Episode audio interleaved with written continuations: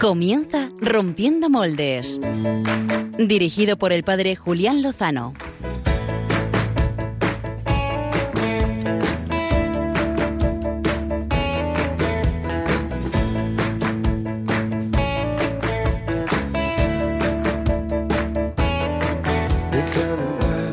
donde estén tus sueños, donde tus anhelos. Muy buenas noches, queridos oyentes de Radio María. No les habla el padre Julián Lozano, soy el padre Pachi Bronchalo y bienvenidos a la octava temporada que da comienzo con este programa. Eh, Son ya las 12 de la noche, una hora menos en Canarias, y nos tenemos por delante una hora de radio estupenda, preciosa, en compañía de la radio de la Virgen María. La raíz,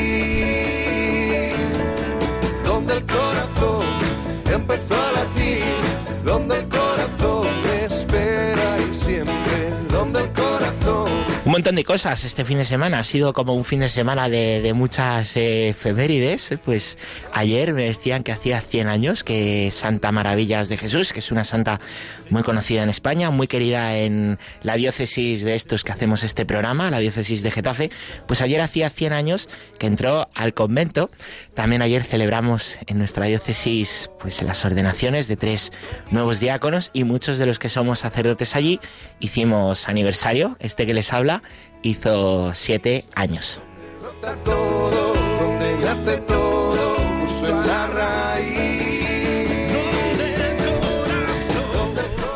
Y también muy bonito el día de hoy, eh, si han estado atentos seguro que saben, en Roma ha habido canonizaciones de cinco nuevos santos, eh, cuatro santas mujeres y el más conocido, sin duda, el cardenal, que ya podemos decir, eh, el cardenal Newman, ya podemos llamarle santo, lo cual es una buena noticia, San Henry Newman. Aunque muchas otras veces desesperes. Donde luchas y te rindes, donde... Y nos espera un programa estupendo. Tenemos aquí las secciones eh, preparadas. Dirán, ¿pero por qué nos habla este? ¿No está el padre Julián en la temporada 8? ¿Le han echado? Bueno, no, no ha habido aquí un complot, no ha habido un golpe de Estado, ni me he vuelto masón para quitarle de, de en medio, sino que está ultimando los detalles de la entrevista que promete ser muy interesante. Vamos a hablar precisamente de, de este nuevo santo de la iglesia, el cardenal Newman. Pero mientras tanto, pues vamos a saludar a nuestros colaboradores habituales. Clara Fernández, buenas noches. ¿Qué tal? Buenas noches. ¿Cómo estás? ¿Qué tal has pasado la semana? Bien, bien. Te veo contenta. Esta chica siempre está muy alegre. Tendrían que verla porque no suele salir en la cámara. Pero bueno, puedes saludar y aprovechamos para saludar a los oyentes que están en Facebook. Saludamos también dentro de la pecera. Está Álvaro González. Buenas noches. Muy buenas noches, Pachi Bronchalo. ¿Qué tal, señor? Pues como un rey aquí, ¿qué ¿Qué? te voy a decir? Controlando todos los mandos y rompiendo moldes una vez más. Empezamos la temporada cambiando de presentador, cambiando muchas, muchas cosas, parece. Esto es romper moldes, empezar los programas al revés. ya sabes, ¿no? ¿Quieres Ya. que te, te cuente un chiste al revés? Un chiste al revés, como es? Te puedes empezar riendo. Gracias por ese tambor. y saludamos al que lo ha hecho, a Javi Hidalgo. Buenas noches. Hola, estamos aquí con los soniditos. Qué maravilla. ¿Qué tal? ¿Cómo estás? Bien, muy bien. Bien, la semana bien. Sí, sí, yo siempre feliz, muy contento. Ha sido el cumpleaños de mi sobrino, cuatro años, el tiempo pasa muy rápido. No sabía que tenía sobrino tan Tengo mayor. dos sobrinos, Sabía, no sabía que, que tenía ya cuatro años. Pasa el tiempo cuatro rápido. años, y una sobrinita que va a hacer un año.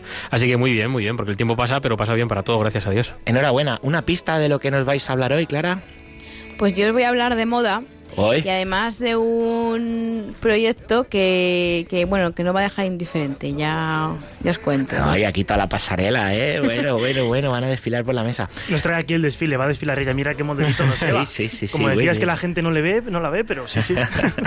Muy bien, pues esperamos, esperamos con ganas, que siempre sorprende Clara. Álvaro, Yo, para sorpresa de todos nuestros oyentes, traigo música. música. Nadie se lo esperaba, ¿verdad? ¿Cómo es eso? Voy a traer una, una, una gran cantante que, que es joven, que surge ahora, o sea, ha sacado un, un EP hace poco Ujú. y nos viene desde Ecuador con una voz muy dulce, pero muy potente y, y cargada de, de entusiasmo y, y de amor de Dios. Bien, pues si sigue la sección de música es porque también gusta mucho escuchar y alegra mucho tantos artistas buenos, no muy conocidos que nos traes, que podamos darles difusión. Javi Hidalgo, Pues hoy os traigo un personaje rompedor, cuanto menos llamativo. Eh, Clara Fernández os va a hablar de, de moda. Yo os voy a. Esta mujer de moda no tiene mucho, pero es. ¿Quieres va decir va a Clara? ser- no, me refiero, Clara no. O sea, la, No, que- mujer que os traigo yo, y ya os he dado una pista, que es una mujer que es llamativo, porque viste de una manera, pero luego tiene que usar otra cosa para hacer. Bueno, en fin, que va a estar interesante. Pero si quieres, para liarme, para quitarme del lío, presento las redes sociales y todo eso. Po- ¿Podemos Fenomenal. hacer ya apuestas sobre el personaje?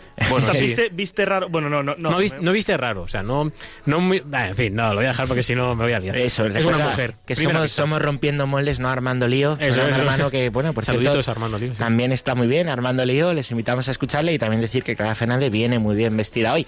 Bueno, por cierto, chicos, podéis recordarnos porque la gente puede, como siempre, interactuar. Y imaginaos que alguien nos escucha y que no nos conoce y después de ocho años nunca nos ha pillado. Bueno, eh, ¿cómo pueden interactuar con nosotros? Redes sociales, WhatsApp, contarnos. Pues siguen estando en las redes habituales. eh, la principal, la que siempre usamos así más a menudo, es el Twitter.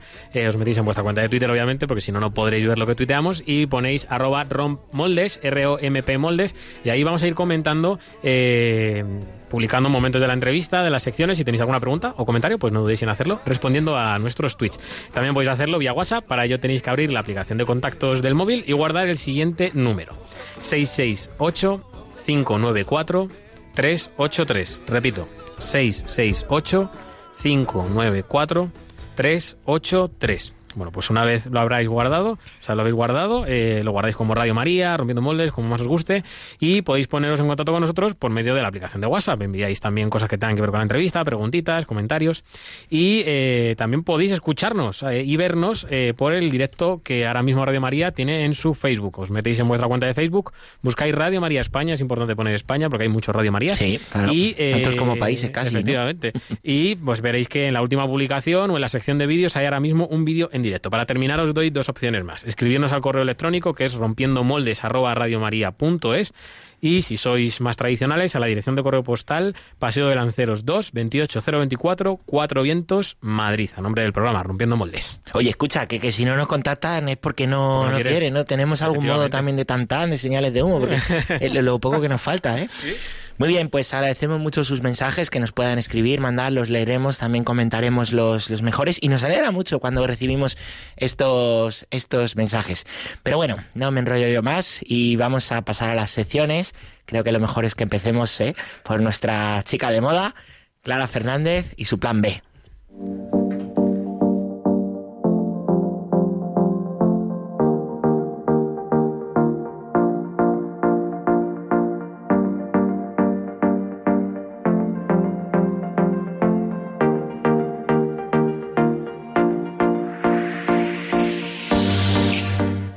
plan B. Con Clara Fernández.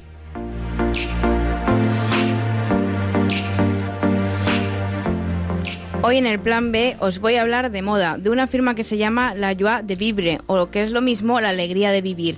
Una filosofía de vida, la de aceptar todo, lo bueno, lo malo y lo regular. Y eso es precisamente lo que quiere transmitir la joven diseñadora Ana Orcajo. Esta treintañera estudió en el Colegio de las Jesuitinas y después con los maristas de Nuestra Señora de la Fuencisla, en Segovia, su ciudad natal. Se licenció en ADE y Marketing por la Universidad San Pablo CEU y se graduó en 2013. Después se especializó en moda a través de un curso superior de Marketing y Comunicación e hizo un máster que sería el trampolín de sus múltiples colaboraciones en prestigiosas publicaciones de moda como Vanidad, Le Officiel o Non Stop People. Además es asesora de imagen. Ana se describe como una apasionada de la moda y del arte, sobre todo del sacro y la iconografía religiosa que estampa en sus creaciones, algo que le entusiasma de toda la vida y que le viene de su formación religiosa, tal y como os ha contado ella misma. Bueno, Realmente mi devoción mariana, pues no te sabría decir ni, de- ni el comienzo, porque eh, yo he estudiado de siempre, siempre, siempre, en, eh, desde que era pequeña en colegios religiosos. O sea que realmente, aparte de ello, eh, de mi familia es realmente eh, es creyente y es muy practicante.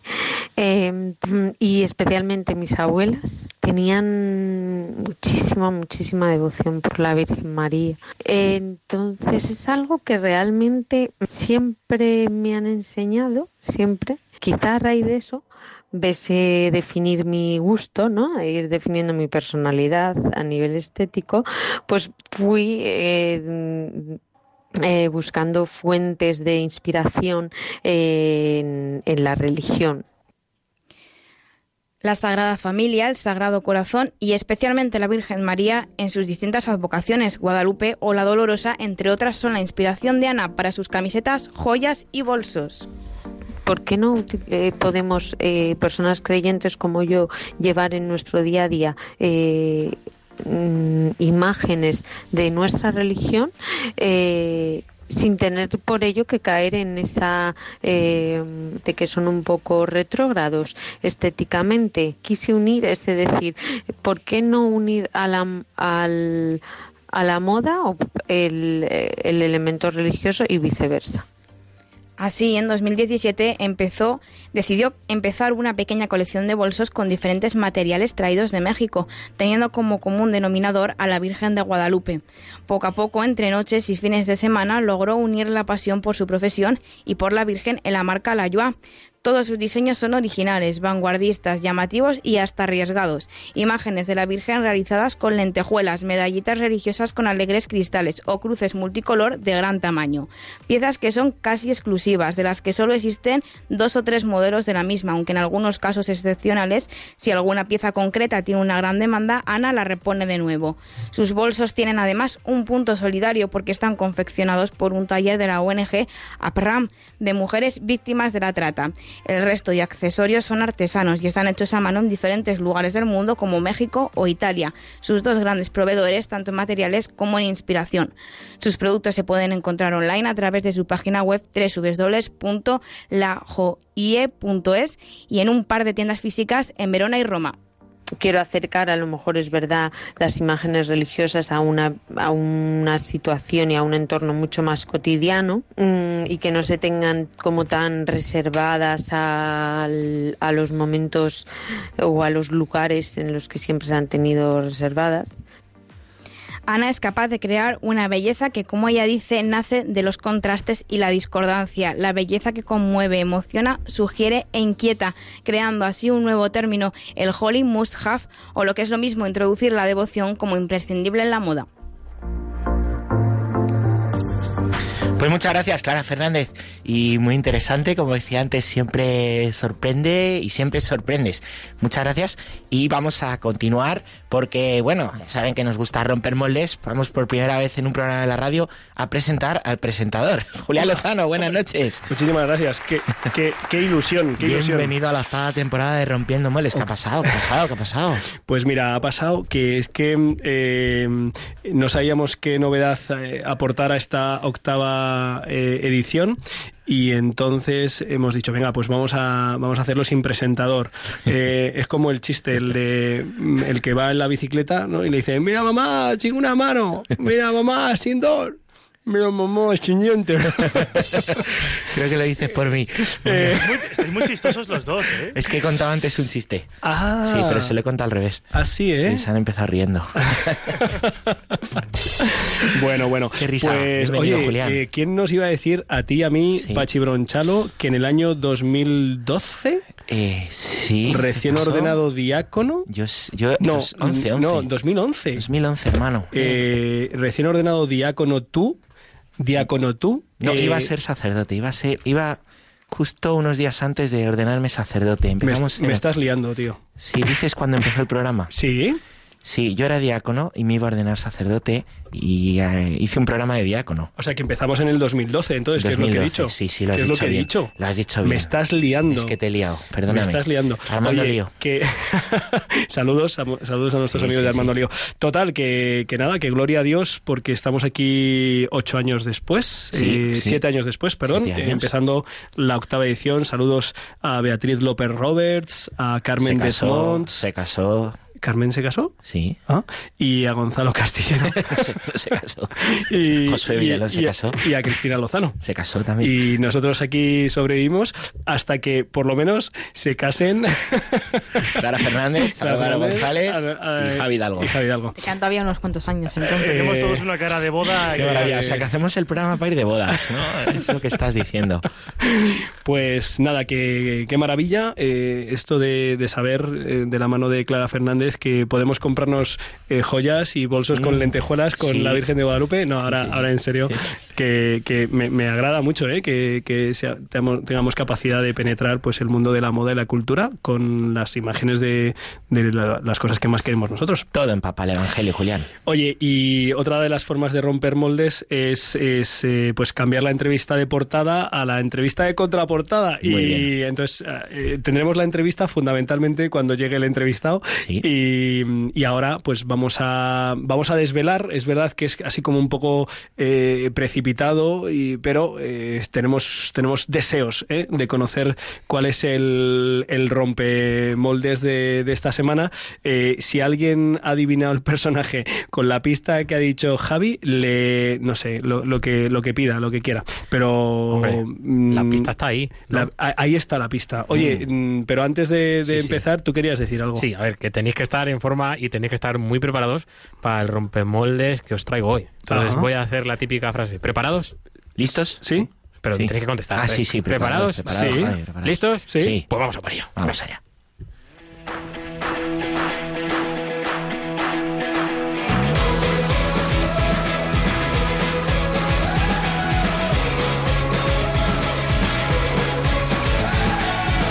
Rompemoldes con Javier Hidalgo.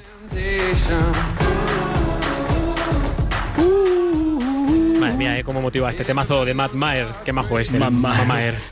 Matt Maher. Pues a ver, que... Vamos. Me puedes hacer los corillos si quieres. pero Bueno, en fin. Ya te los está haciendo, ¿eh? Sin preguntar. Muy bien. Pues a ver, no hace mucho, os quiero recordar que nuestro querido Pachi Bronchalo, aquí Sí, presente, sí, nos sí. contaba, pero si no sabes qué voy a contar. Pero no, pero que no hace mucho. No hace mucho. ¿eh? Pero no hace mucho nos contaba su misión en Rusia durante este verano, ¿no? Sí, estupenda, Eh, fue estupenda. Un detalle que me quedó marcado fue que las religiosas con las que compartieron esta experiencia estaban a lo que el momento les pidiera. Si era cocinar, cocinar. Si era limpiar, limpiar. Si era rezar, rezar. Y si era jugar al fútbol, Pachi, ¿qué hacían? Jo, pues jugar al fútbol, jugar pero, al pero fútbol. no solo jugar al fútbol. jugar al fútbol como Cristiano Ronaldo y Messi. Eh, ya, o sea, que es que alucinante, ¿no? Pero una Sí. monja con hábito de jugar al fútbol tiene que ser cuanto menos. Tremendo, tremendo. Y claro, tú dices, hombre, como es monja no la voy a entrar fuerte, pero ella sí te entra a ti fuerte. Te da igual que seas Ay, cura. Y pues me he encontrado con una historia muy similar, de hecho muy muy similar y, y muy como es esta sección, claro. Eh, por eso hoy os traigo a este espacio a la hermana Stephanie Baliga, una joven de 31 años que sirve en la Orden de las Franciscanas de la Eucaristía en Chicago. Antes de entrar en la orden, la hermana Stephanie eh, tenía una vida normal de universitaria en Illinois. Corría desde los 9 años y durante sus años de universidad llegó a ser una importante promesa del atletismo. Pero una grave lesión eh, le alejó cada vez más de ese propósito que tenía, que nunca mejor dicho, lo tenía como meta, que era el correr. Ella misma dice que correr era lo que la definía, la manera que tenía de entenderse a ella misma y de explicar quién era a los demás. Digamos que correr era su ídolo, por lo que vivía. Y todo se ha dicho, no es que sea lo peor, puestos a tener un ídolo el deporte no me parece algo descabellado. Pero cuando sufrió esta lesión se dio cuenta de que su vida no se podía sostener solamente sobre el deporte, que no tenía sentido y que tenía que redescubrirse. En esta época mantuvo relación con estudiantes del Newman Center, además esto pues eh, viene muy bien al hilo de hoy porque han canonizado al, al cardenal Newman, eh, pues tuvo relación con estudiantes del Newman Center de su campus y empezó a profundizar en su vida de fe. La invitaron a un retiro y durante una adoración eucarística se convirtió, experimentando la presencia real de Jesús en la Eucaristía. Supo desde entonces que Dios le estaba preparando para algo. Ella misma, ella misma además dice en varias ocasiones que es una persona muy extrema, digamos que es una persona que se compromete mucho con aquello en lo que cree, ¿no? De hecho, pues esto está en el ADN de los atletas, ¿no? Tienes que estar comprometido con, con tu deporte para poder dar lo mejor de ti. Eh, por lo tanto, después de ese retiro, eh, ella ya sabía que Dios le estaba llamando a la vida religiosa. Entre que empezó a ir al grupo este de Newman Center y pasó esto, pasaron cinco meses. Ella misma se sorprende porque dice, a ver, siendo una persona tan extrema, pues era lo normal, ¿no? En su proceso de discernimiento le dijo a Jesús que si ella tenía que renunciar a correr, así lo haría, no le importaba. Confiesa que liberarse de ese ídolo le ayudó a entregarse mejor, pero Dios tenía un plan aún mejor que el que pudiera tener ella. Finalmente terminó entrando en la orden de las franciscanas de la Eucaristía en Chicago, donde se recomienda a las hermanas, mmm, vaya, realizar algún tipo de deporte. Aquí es donde entra la hermana Valiga como una rompemoldes. Hoy mismo, hoy mismo, de hecho hará hace poquito, porque está en Chicago, pues con el cambio horario, hacer el cambio, eh, la hermana Valiga corre, ha corrido su décima maratón en Chicago, su décima maratón. Es una de las carreras populares más famosas del mundo y desde que entró en su orden eh, no lo ha hecho por otro motivo que no sea ayudar. El espíritu franciscano está en todo lo que hace, entregarse por los más necesitados. Su misión, llamada Nuestra Señora de los Ángeles, ayuda a casi un millar de familias en las zonas más pobres y peligrosas de Chicago, donde hay drogas, eh, asesinatos eh, prácticamente todas las semanas y todo lo que recauda va para ayudar a estas familias, darles recursos educativos a los niños, como la restauración de una escuela católica que se quemó a mediados del siglo pasado, y a reparar dependencias donde realizan la misión. El objetivo fijado es de 200.000 dólares y esta tarde mm, me he entrado en la web donde está el crowdfunding este y llevan ya más de 160.000 dólares. Wow. En este proyecto se involucran además casi 100 jóvenes y algunas de sus hermanas. Este es uno de los proyectos que, está, que esta hermana lleva en sus pies. Eh, no os voy a contar más. Os recomiendo mucho que busquéis información sobre ella. Tiene un canal de YouTube incluso donde va mostrando la misión que tiene allí. Y terminaré con algunos consejos que ella misma da a los jóvenes. Como persona extrema que se considera, opina que la Iglesia necesita de santos formados y preparados. Gente valiente que se entregue generosamente a aquello que Dios les llama en la vida, sin perder demasiado el tiempo. Asegura que todo sacrificio realizado por Jesús tiene una gran recompensa. Si Él mismo nos provee aquí en la tierra y lo va a hacer mucho más en el cielo, pues hay que intentarlo. Eh, gracias a la hermana Valiga por poner tus dones, que en este caso pues es el correr, al servicio de tu Señor, de correr hasta la meta por Él y por los más pequeños de este mundo. Eh, a Pachi le tuvieron que parar los pies de la cantidad de maratones que quería correr Ya, ya en el te- seminario. te digo. ¿Te acuerdas? Me acuerdo, pero me han dicho que vas a correr tú pronto algo. Eh, sí, sí. eh, no, son, no es una maratón de 42 kilómetros y no sé cuántos Que metros. a lo mejor alguien se anima. Sino vamos a correr el 26 de octubre Sí. desde el Ayuntamiento de Getafe hasta el Cerro de los Ángeles. Y me ha dicho un pajarito que, que no es hasta la parte de arriba del Cerro de los Ángeles, que no vamos a tener que subir esa cuesta, que, que cuesta, eh, dicho sea de paso. Eso motiva Y para apuntarse. Así que el 26 de octubre, sábado, eh, carrera hacia el corazón dentro de los eventos del centenario de la consagración de España al corazón de Jesús y yo voy a intentar correr 5 kilómetros. Lo que corro habitualmente, cuando, o sea, lo poquito que corro, pues eh, corro 3 kilómetros, 4 kilómetros, pero me la voy a jugar, voy a Oye, intentar correr 5. hay, hay categoría senior para nosotros. Hay Mayores. categoría abuelo Sí. eh, y categorías hay categorías infantiles Para gordos. y hay categorías de ¿cómo se llama? Eh, no, hay una marcha familiar, o sea que es en plan de desde alrededor del cerro pues subir un poquito andando Ya, y tú, tal tú si te cansas, métete entre una familia. y, y ya está, ¿no? Oye, pues nada, animarles a, a la gente que esté por aquí, por cerca de Madrid, el 26 de octubre, que se, además, bueno, pues todo lo que se, va a haber una paella que se va a dar a todos los participantes, va a haber eh, premios para los tres primeros participantes, que seguro que no somos tú y yo, Pachi. No. Y A lo mejor nos damos los premios, ¿no? y luego, a lo mejor, y luego que, que sepan que la aportación que se hace eh, para la carrera, pues es para, pues para toda la vivencia de, de este centenario, que es, que es una cosa interesante. Oye, Julián, ¿y cómo, cómo se puede apuntar la gente? Pues entrando en la página web corazondecristo.org, pues ahí lo ven eh, cómo apuntarse. También está en tiquetea.com, me parece que es. com, pues sí. ahí buscan el, el evento del 26 de octubre, que hay como 60 eventos ese mismo día, pues el de la carrera hacia el corazón de Jesús. Qué bueno, qué Hablando- bueno. Hablando de carreras hacia el corazón de Jesús, hubo uno en el siglo XIX que serenamente eh, y profundamente corrió hacia el corazón de, de Cristo y entonces se encontró con, el, con su cuerpo, con el cuerpo de Cristo, que es la Iglesia. Él pertenecía al anglicanismo y se convirtió en un hombre nuevo. ¿eh? Es el cardenal John Henry Newman, al que ahora vamos a conocer mejor en esta entrevista de portada.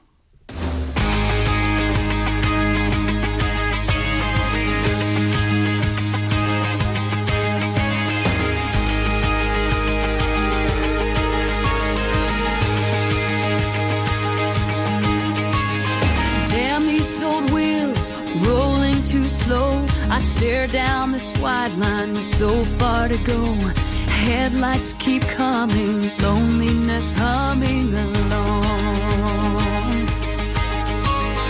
Who poured this rain? Who made these clouds? I stare through this windshield, thinking out loud. Time keeps on crawling, love keeps on calling me home. I jump all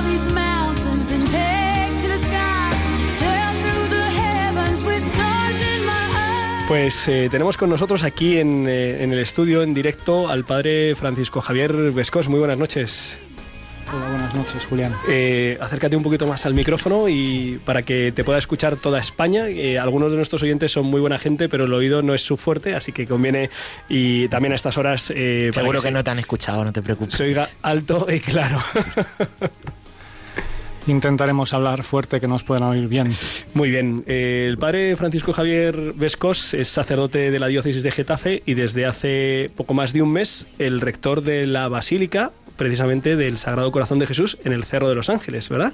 Sí, y precisamente esta mañana en la Basílica una mujer me ha preguntado por ti, por Julián Luzano, diciendo que te escuchaba siempre y con muchos deseos de conocerte y poder hablarte. Yo Oye. le he dicho que estabas en tu parroquia en Cienpozuelos, Claro, claro, sí. que no podía ser. No podía ser, no podía ser. Pues eh, el padre Francisco Javier Vescos, que ayer cumplió exactamente 15 años de sacerdote, Sí, 15. 15 años de sacerdote, eh, pues eh, es un gran conocedor mm, y sobre todo mm, un gran admirador de la persona, de la figura y de la obra de- del cardenal John Henry Newman. Y esta mañana, como seguro que saben todos los oyentes de Radio María, ha sido canonizado junto con otras cuatro hermanas beatas de la Iglesia Católica, pero sin duda el, el más conocido es, es esta figura que pues eh, se convirtió siendo ya sacerdote anglicano, capellán de la Universidad de Oxford y profesor también allí. Y bueno, pues queremos saber, queremos conocer un poco a esta figura, así como en unas claves que nos ayuden a mm, tener ganas de conocerle más. ¿Por qué, por qué, te, por qué el cardenal Newman eh, así entró en tu vida eh, y, y te acercaste a su figura para conocerla mejor, para ayudarte en tu fe? Yo creo que lo primero es entender que los santos son personas vivas, que están ahora en el cielo y por tanto a veces son ellos los que se acercan a nosotros antes que nosotros a ellos. Yo conocía al cardenal Newman muy vagamente y tampoco tenía muchos deseos de profundizar en su vida o historia o leer nada de él. Alguna vez que había intentado leer alguna cosa se me había atragantado bastante cuando estaba en el seminario en segundo, porque era superior a mis conocimientos en ese momento. Pero pues siendo ya sacerdote, eh, cayó en mis manos, también por casualidad prácticamente, un libro con cartas suyas. Eran fragmentos de cartas suyas escritas a lo largo de toda su vida, desde los 15 años hasta los 90 años. Y a través de ese libro, pues pude ir conociéndole y, y sintiendo que cuando leía sus cartas, leía sus escritos, que me hacía mucho bien, que, que me daba una paz en el corazón muy grande y, y se fue introduciendo en mi vida pues sin quererlo yo, ¿no? Y yo creo que eso es lo más bonito de, de los santos, que son personas vivas que se acercan a nosotros, que son ellos los que nos eligen y que nos pueden ayudar mucho. Todos los santos nos ayudan a mirar a Dios, a reconocer la presencia de Dios en nuestra vida y en definitiva pues nos enseñan a, a amarle y a poder nosotros también caminar hacia el cielo, ¿no? Es una maravilla tener hermanos nuestros que van delante en el camino, que nos están esperando, pero que no están con los brazos cruzados, ¿no? sino que hacen tanto por nosotros. Que eh, en concreto de, de la vida de, de Newman y de su obra y de su pensamiento, eh, ¿qué es lo que más te ha gustado y qué es lo que más te ha ayudado? Siempre me ha impresionado mucho su dos cosas, su, su búsqueda de la verdad apasionada a lo largo de toda su vida, costara lo que costara, le costó muchos sacrificios personales, muchas renuncias, y por otro lado su, su devoción profunda y sincera, la piedad con la que vivía todas las cosas que tienen que ver con Dios, ¿no? Hoy vivimos en una sociedad ajetreada, acelerada, superficial, el cardenal Newman, desde que tuvo una conversión con 15 años y se dio cuenta de la existencia de Dios y de que Dios era lo único importante y de la pues lo relativo de todo lo demás, todas las cosas que tenían que ver con Dios nunca las hizo porque tocaba, nunca las hizo apresuradamente, siempre las hizo con todo el corazón y, así a lo largo de toda su vida pudo reconocer la voz de Dios que le fue guiando y le fue marcando un camino pues en apariencia tan complicado, tan largo como pasar de la comunión anglicana a la Iglesia Católica y vivir en medio de la Iglesia Católica también, pues en medio de muchas diferentes tendencias que había y él siendo capaz de escuchar la voz de Dios y de, y de seguir ese camino. Eh, el lema del cardenal Newman, eh, no sé si su lema sacerdotal o después elegido como, como cardenal era eh, el corazón habla al corazón. ¿Por, ¿Por, qué ese lema? Sí, su lema es cor ad cor loquitur, que se puede traducir así, el corazón habla al corazón o el corazón es hablado por el corazón, ¿no? en el sentido de que se alcanza el corazón de otra persona a través del corazón. Y es un lema que define muy bien su personalidad porque él creía mucho en la relación persona a persona, en la influencia personal que el verdadero creyente debía tener a su alrededor. Es decir, él no propugnaba un apostolado a base de libros, de estudios, de grandes ideas que demostraran irrefutablemente la fe, sino pues esa presencia de Dios en el corazón cristiano que lo transformaba y, que le convertía en una fuente de luz y de paz para los que estaban cerca. Y así es como él evangelizó a gente que eran grandes intelectuales y también a gente que era muy sencilla, a gente que era noble y a gente que era muy pobre. Y a través de, pues, de esa vivencia personal del misterio de Cristo y de esa cercanía de corazón a corazón con las personas que el Señor puso en su camino, es como él tuvo una influencia tan grande.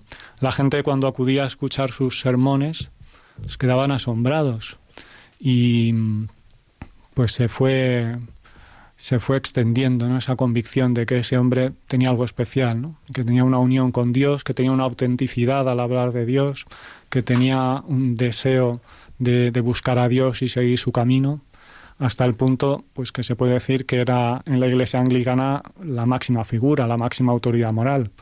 Tal vez no tenía el cargo jerárquico más importante, pero sí que moralmente era la primera autoridad de la Iglesia anglicana.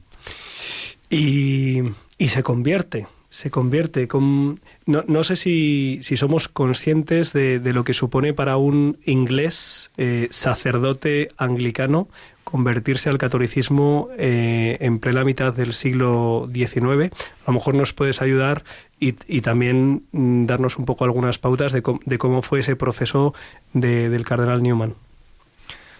Pues él se convirtió efectivamente a la mitad de su vida, en 1945, cuando tenía 45 años, y él no lo sabía, pero le quedaban otros 45 años de vida, que vivió ya como católico. Y efectivamente en aquel momento hacerse católico para un inglés era algo muy difícil y era como una, una extrendicidad, como se diga. Excentricidad. Muy bien, creo que domináis el lenguaje. Y, y suponía perder contacto con su familia, con sus amigos, ser rechazado por todos los que le habían aplaudido durante los últimos años, condenarse pues, al ostracismo, a la soledad, y también él lo hacía por una convicción profunda de que la Iglesia Católica era la Iglesia que fundó Jesucristo y la comunión verdadera, pero él no conocía católicos, no había participado en ritos católicos prácticamente, no tenía ninguna cercanía sentimental o estética o de ese tipo o amistades y afinidades. De hecho, había cosas de la Iglesia Católica que vistas desde fuera le, resultaban un poco extrañas y le repelían un poco. Pero él llegó a tener una convicción íntima, profunda y fuerte de fe de que la Iglesia Católica era la verdadera, pues que un día se plantó allí y dijo, pues yo quiero vivir aquí mi fe, sé que esto es la verdad, y le supuso renunciar a todo y meterse en un mundo nuevo que para él era totalmente extraño. ¿Cómo, ¿Cómo llegó a esa convicción, Javier? ¿Cómo llega a esa convicción alguien, un, teólogo, un estudioso de, de, la escritura, de la historia de la Iglesia, eh, ordenado sacerdote anglicano? ¿Cómo, ¿Cómo llega a esa convicción? Newman, con algunos amigos, habían iniciado una renovación de la Iglesia anglicana. Veían que la fe estaba en peligro. Veían que en Inglaterra era la época del imperio inglés, eran el centro del mundo, estaban muy felices de haberse conocido y creían que todo iba muy bien, pero Newman y otros compañeros, con su mirada perspicaz, se daban cuenta de que las bases de la fe se estaban diluyendo, que ya no había una certeza de unas verdades objetivas que sustentaran la fe, que había un liberalismo religioso en el que se mezclaban los credos y parecía que daba igual una cosa que otra, que al final solamente quedaba una especie de sentimiento religioso o una moral burguesa o un ideal del caballero inglés, pero él se daba cuenta de que todo eso no era suficiente y que no era la fe de Jesucristo. Entonces ellos miraron en la historia de la Iglesia para redescubrir los principios de la catolicidad. Los anglicanos se creían los verdaderos católicos, ¿no? Ellos pensaban que los protestantes se habían desviado a un extremo y los de Roma, que ellos llamaban papistas, se habían desviado a otro extremo y que ellos los anglicanos eran los buenos. ¿no? y él profundizando en esos principios y mirando la historia de la Iglesia, al final llegó a la convicción pues de que la Iglesia católica era la de Roma y que y que, y que la posición de la Iglesia anglicana era insostenible. Y él pues fue descubriéndolo poco a poco, con dolor, con sufrimiento, en medio de muchas incógnitas. Hubo una ocasión, hizo un viaje a Italia y estuvo a punto de morir con 33 años más o menos, estuvo enfermo y en el lecho que él pensaba que era ya su lecho de muerte, bueno, no lo pensaba porque de hecho decía, no puedo morir, no he pecado contra la luz, él, se refería a Dios me está marcando un camino y todavía no he visto el final. Y yo he querido seguir esa luz y Dios todavía tiene algo que mostrarme. Y efectivamente se recuperó milagrosamente de esa situación crítica y continuó avanzando por ese camino hasta que abrazó plenamente la fe católica. Es un proceso muy largo que es difícil describir en pocas palabras. Yo esto que dices, Javier, que eh, pues me encanta, ¿no? Su historia. Pero esto que decías ahora, ¿no? De, de, una moral burguesa, de unos credos que no están claros, de un sentimentalismo, creo que no estamos libres, ¿no? Y lo vemos hoy, de que se nos cuelen, estaba pensando, ¿no? En, en nuestra forma de vivir el catolicismo muchas veces. Eh, ¿En qué nos puede ayudar este nuevo santo a nosotros? Eh, ¿Cómo podemos conocerle más? ¿Qué obras podemos leer? Y en qué puntos clave él nos puede ayudar a vivir nuestra fe? Pues así, cuando también nos hacemos disolutos. Pues es verdad que Newman fue capaz de predecir en, su época lo que iba a suceder en la historia a continuación. Y él advirtió peligros que los demás no advertían y, y de hecho su pensamiento y sus ideas pues luego han sido recogidas en gran parte en el Concilio Vaticano II y ha tenido una influencia muy grande. Y él pues nos enseña ese principio de la religión revelada como una verdad objetiva. No es lo que nosotros pensemos de Dios, lo que nosotros sintamos de Dios, no es la religión reducida a lo que a nosotros nos parece razonable o bonito o bueno para la civilización burguesa, sino el hecho de la encarnación, de Dios que se hace hombre, Jesucristo que entra en la historia y nosotros sus discípulos que queremos escucharle y aprender de él y dejar que, que dé la vuelta a nuestra vida y que, y que nos cambie enteros, patas arriba, ¿no? Newman fue capaz, desde esa fidelidad a Jesucristo, de criticar muchas de las cosas que se hacían en Inglaterra o que había hecho el imperio inglés y tener una libertad muy grande por seguir a Dios, no ser esclavo de los hombres, no ser esclavo de las modas, no ser esclavo de las opiniones, no ser esclavo del dinero, pues todas esas verdades tienen una gran importancia para nosotros hoy. También él, simultáneamente que defendía la objetividad de las verdades religiosas, también es un gran defensor de la conciencia y de la vivencia personal de la fe. Él decía, yo, por el camino que he hecho, lo que Dios me ha mostrado por mi recorrido, tenía que hacerme católico. Y, y, mi salvación hubiera estado en peligro si no me hubiera hecho católico. Pero no decía lo mismo de otros anglicanos, que tal vez no habían podido conocer lo que él había conocido. De hecho, él a veces intervino para retrasar algunas conversiones al catolicismo, porque le parecía que si no estaban bien apoyadas y bien basadas, pues luego sería peor, ¿no? A la vez que, fue un gran evangelizador y muchísima gente se hizo católica después de él y por su influjo. Y en cuanto a lo que dices de obras o lecturas o modos de, de acercarnos a él, pues yo creo que lo más bonito del cardenal Newman es leer oraciones y meditaciones que tiene a lo largo de toda su vida y que están llenas de, pues, de una unción y de una devoción, una piedad muy bonita. Hay un libro que se llama Meditaciones y Devociones del cardenal Newman y son oraciones compuestas por él con muchos motivos y a lo largo de muchos momentos de su vida. Y es yo creo que la manera más bonita y privilegiada en que vemos su corazón como amante de Dios, como buscador de la verdad. También para conocer su biografía, pues yo recomendaría el libro que he comentado anteriormente, que se llama Suyo con afecto y que es una recopilación de cartas que él escribió. Él dice, la vida de un hombre está como flotando a través de sus cartas. Hoy en día no escribimos cartas, pero es como si cogiéramos todos los WhatsApps, los correos electrónicos que nosotros escribimos escribimos ahora pues muchas veces con poco cuidado, pero en aquella época era de otra manera. Y allí pues ves cómo él habla a su familia, cómo hablan las autoridades, cómo hablan las controversias de los periódicos. En todo momento puedes ir mm, acompañado en el recorrido de su vida y para conocer también ese itinerario de la conversión y de su posterior vivencia dentro de la Iglesia Católica. Qué interesante, Javier. Eh, sé que hay mm, como dos intentos de autobiografías o dos autobiografías eh, de, Newman. No sé si en sentido estricto podemos hablar de, ellas. Eh, Apología pro vita sua eh, y Ganar y per- perder y ganar. No sé si, es exactamente así, si nos recomiendas también poder introducirnos en la vida del cardenal Newman a través de ellas. Sí, Perder y ganar es una novela que él escribió y es verdad que narra de una manera que es ficticia porque es una novela, pero narra verdaderamente pues los motivos de su conversión y, muchos de los planteamientos que él se hacía en ese itinerario hacia la conversión. Y Apología pro vita sua es una argumentación que él fue publicando en periódicos para demostrar que su conversión había sido sincera.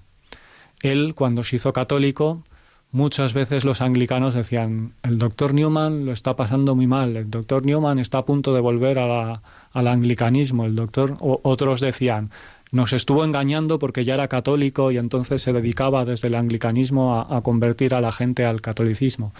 Entonces él, como tenía copia de todas sus cartas, de todos sus escritos, de todos esos años, hizo una defensa de su conversión, explicando paso a paso el proceso, todos los pensamientos que le fueron surgiendo, todos los motivos. Y eso fue como 15 o 20 años después de su conversión y marcó un cambio radical en la aceptación del cardenal Newman, todavía no era cardenal, en Inglaterra. Hasta entonces estaba denostado, se le consideraba un traidor por, haberse hecho, por haberse hecho católico. A partir de ese momento, todos los ingleses le aplaudieron prácticamente unánimemente. Todos reconocieron la sinceridad de su conversión, todos se sintieron orgullosos de que hubiera un hombre pues, tan justo, tan ecuánime, de una conciencia tan limpia en medio de ellos. Y cuando fue nombrado cardenal, pues Inglaterra se alegró mucho, ¿no? Igual que ahora al haber sido canonizado. Qué conmovedor esto que comentas, ¿no? Con la, dificultad que tiene que haber en, la conciencia de uno que se ha sentido traicionado y abandonado, que, que pueda haber este reconocimiento público. Eh, habría muchos temas que, que seguir eh, compartiendo, eh, Javier. Eh, tú me has indicado justo antes de empezar la entrevista cortito, ¿eh? Cortito. Pero la verdad es que da gusto, da gusto escuchar eh, hablar de Newman, escucharte hablar de Newman. No sé si alguna de esas meditaciones, más bien alguna de esas oraciones, no sé si, si tienes algún fragmento o recuerdas alguna en concreto con la que podamos terminar. Y también no me resisto a, a pedirte que hagas alguna mención sobre la famosa cuestión de la conciencia, eh, sobre la infalibilidad del Papa, eh, pues como eh, precisamente por fidelidad a su conciencia es por lo que brindaría por el Papa, ¿verdad? En esa carta que escribía a un noble inglés. Esta cuestión de, de- de la conciencia y de la fidelidad y de la obediencia y de la fe, ¿cómo lo planteaba así? Fácil pregunta para un minuto. dos. Pues en aquel momento, para el Concilio Vaticano I, se planteaba la cuestión si de definir la infalibilidad del Papa. Y Newman decía pues que no era el momento, que no era necesario, no porque dudara de la infalibilidad, sino porque decía que era algo que los católicos vivían con normalidad y que no era necesaria una definición dogmática que iba a sentar muy mal a mucha gente. Cuando finalmente se definió, pues él dijo, pues muy bien, y lo aceptó. De hecho, decía, tal como se ha definido, es menos de lo que habitualmente creemos sobre la infalibilidad del Papa, ¿no? Y entonces, en ese debate que se generó en aquel momento, él, como has dicho, escribió una carta abierta al duque de Norfolk para explicar que un católico no renuncia al uso de la razón, que un católico, por confiar en la infalibilidad pontificia, no está dejando de pensar, sino que lo que hace es reconocer en el Papa una asistencia del Espíritu Santo, igual que reconocemos que Jesús es el Hijo de Dios y nos fiamos de su palabra, pues más allá de lo que nosotros entendemos o podamos eh, razonar previamente o demostrar.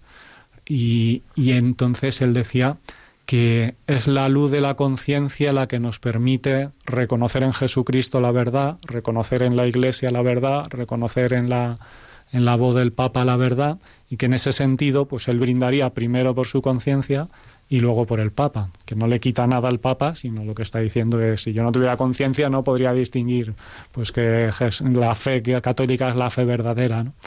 Y es donde he encontrado al Señor y he encontrado todo lo que necesitaba. Y pues si queréis una oración para acabar, hay una Mm. oración muy bonita que seguramente que hemos escuchado también en modo canción y que forma parte de una de las meditaciones que le escribía. No, no lo pensó como una oración en concreto, sino forma parte de un texto más largo, pero él escribía con esta unción que puedes coger frases y, y- y te sale una oración perfecta. ¿no? Se titula habitualmente Oración para irradiar a Cristo. Dice, Amado Señor, ayúdame a esparcir tu fragancia donde quiera que vaya. Inunda mi alma de espíritu y vida.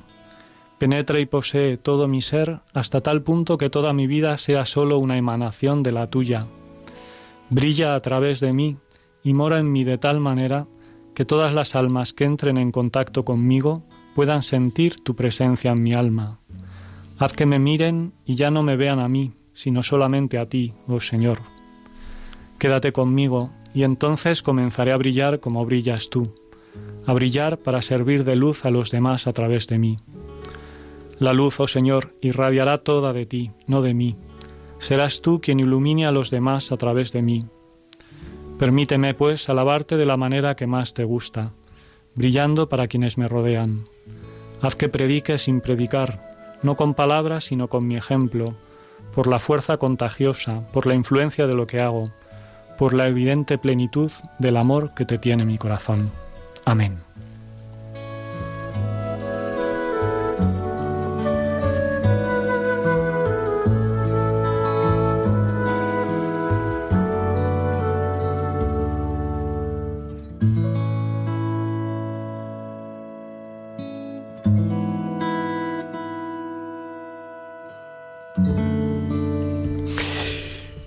Padre Javier Vescós, eh, rector de, de la Basílica del Sagrado Corazón de Jesús en el Cerro de los Ángeles y amigo espiritual del Cardenal Newman, como pues hemos podido vislumbrar en, en estos minutos que has querido compartir con, con nosotros.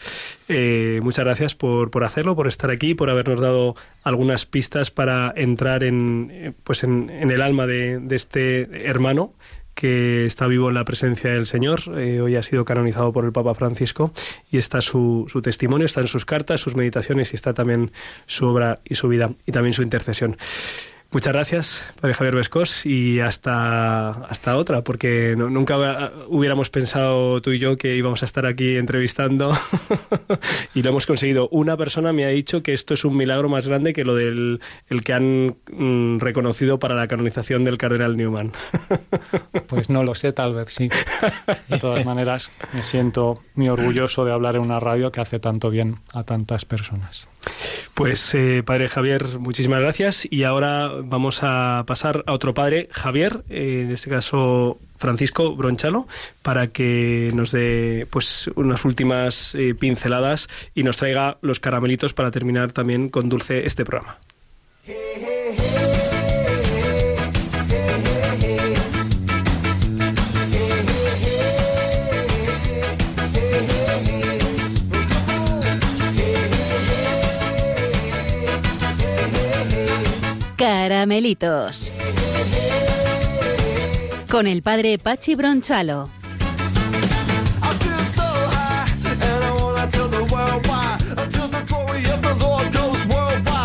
Every person on the earth opens. Buenas noches, Julián. Buenas noches, Pachi Bronchalo. Oye, qué, qué maravilla eh, tú para terminar, eh, digo, para empezar la temporada, ¿verdad? Eh, iba a decir para terminar la oración tan bonita que ha hecho Javier y qué buena entrevista para empezar la temporada, ¿no? Sí, para empezar tu sección habíamos pensado, Álvaro González y un Sí. servidor, que nos firmaras el libro Santo Sonada del padre oh. Pachi Bronchalo. De Pero, bueno, pero, pero bueno, no sé si eres capaz de hacer como haría Clara dos cosas a la vez, eh, firmar. Bueno, y- Clara es mujer y puede hacerlo. Pero, en fin. ¿Es para ti? Esto sí, es para mí, claro. Oye, qué alegría, Julián. Estoy, estoy esperando que lo leas y lo critiques. No, debo decir eh, a, a lo- nuestros amigos oyentes, esto nos lo tiene que perdonar el padre Luis Fernando de Prada, que estemos hablando de un libro, no, no es promoción, eh, no. es promoción, si es que es que es que No, no pasa nada. no que- pasa nada. Que un miembro de, de este equipo ha escrito ha escrito un libro y no leí leí la introducción, lo, lo piensas y luego me escribes, ¿verdad? Sí, sí, sí, sí. Leí la introducción, me encantó, me encantó, le- he leído el primer capítulo, Sí. me, me encantó Bien. y así que seguiré. Pero bueno, tú nos ibas Bueno, a hablar de, de me alegro algo mucho, pues sí. de una efeméride muy bonita que, que me ha hecho mucha ilusión, solo comentarla así rápidamente, que no tenemos mucho tiempo, pero es que mm, ayer, día 12 de, de octubre, de, hizo 10 años Julián de Diácono. Y además, además de eso, 100 años, 100 años que Santa Maravillas de Jesús, que es una eh, santa carmelita descalza, muy querida, seguro que muy conocidas por todos y muy querida en nuestra diócesis de Getafe por estar enterrada allí en el, en el convento de la Aldehuela.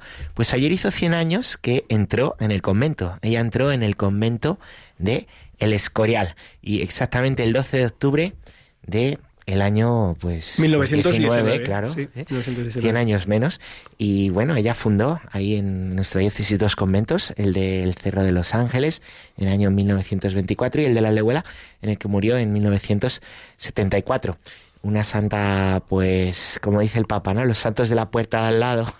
Esta además está canonizada, la tenemos nosotros muy cerquita, muy querida, ¿no? Porque con pues su espiritualidad eh, nos enseña y nos enseña en sus escritos a poder abrazar la cruz. Creo que muy de nuestros días, donde todos llevamos una cruz, pero se ha perdido este sentido de lo que es la cruz. ¿eh? Pues, pues una santa que quería traeros, compartir con vosotros y recomendar también a los oyentes que puedan pedir su intercesión y leer sus escritos. Eh, ayer, ayer tuve la, la dicha, el regalo de estar en el, en el convento de la Aldehuela, Mm. Sí, aquí en el municipio de Getafe, en, en la pedanía de Perales del Río, delante de la tumba de Santa María de Jesús. Le, le di un, un beso a la tumba porque, eh, porque mi madre le rezaba mucho a Santa Maravillas de Jesús por mi hermana y yo sé que le ayudó, ¿no? Y esto ocurría cuando yo, que soy un madrileño del barrio del Pilar, no tenía ni idea de, de quién era esta religiosa, de que era la diócesis de Getafe, de que existía la Aldehuela, nada de nada, ¿no? Y ayer pues eh, se lo agradecí y eh, le decía a los jóvenes con los que estuve de convivencia que, que el Señor es muy divertido, y muy ingenioso y muy creativo. ¿no? Eh, Maravillas de Jesús entró el 12 de octubre de 1919, es decir, eh, cuatro meses después aproximadamente de la inauguración del Cerro de los Ángeles, del Monumento al Sagrado Corazón, del que seguro que ella era eh, una gran devota y que seguro que entrar al Carmelo, es decir, mm, contemplativa de clausura, no volver a salir del Carmelo en tu vida, que es como con la idea con la que entró seguro, eh, supondría para ella un, desapego, ¿no? Y un, oye, con lo que yo quiero el corazón de Jesús y en concreto el monumento al corazón de Jesús en el Cerro de los Ángeles, y me meto a Carmelita mm, de clausura para siempre, para no ver, volver a verlo nunca, ¿no? Y entra en el, en el Carmelo y entonces el Señor le dice, "Ch, ch, ch, maravillas, maravillas. Yo, yo, sí, maravillas.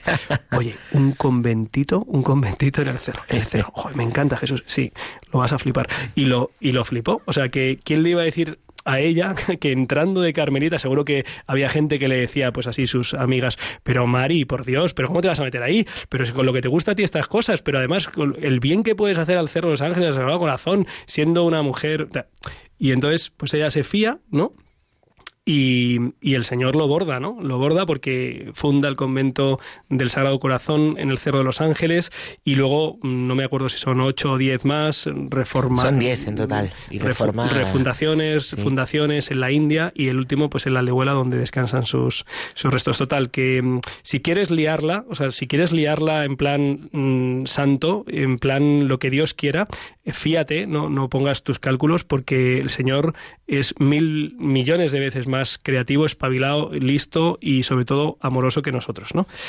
Eso es así, Julián, es verdad. Yo recuerdo esa frase ahora que lo mencionas, lo que Dios quiera, como Dios quiera, cuando Dios quiera, que a mí me ha ayudado muchísimo y me ha acompañado muchísimo siempre. Pues cuando Dios quiera que terminemos el programa, que es hace dos minutos y medio, pero, perdona, pero que nos perdonen los, los oyentes, eh, el Álvaro González, eh, que ha llevado el ritmo del, del, programa, guardamos tu sección para que dentro de dos semanas nos empapemos.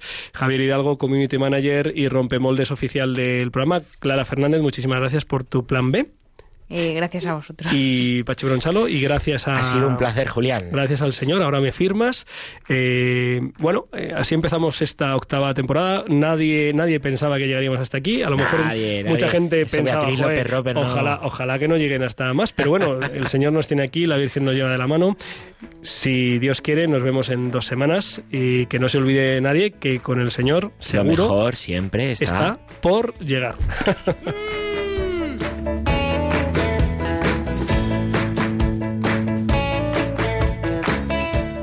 Han escuchado en Radio María Rompiendo Moldes, un programa dirigido por el padre Julián Lozano. Se ponen al sol. Déjame estar donde tantas veces piensas que no puedes, tal vez pueda yo. Déjame que sea yo tu fortaleza. Déjame vivir allí donde brota todo, donde nace todo, justo en la raíz. Donde el corazón empezó a latir, donde el corazón me espera y siempre, donde el corazón busca tu raíz, donde el corazón te mueva y lleve, donde el corazón, donde el corazón. En tus desengaños para reparar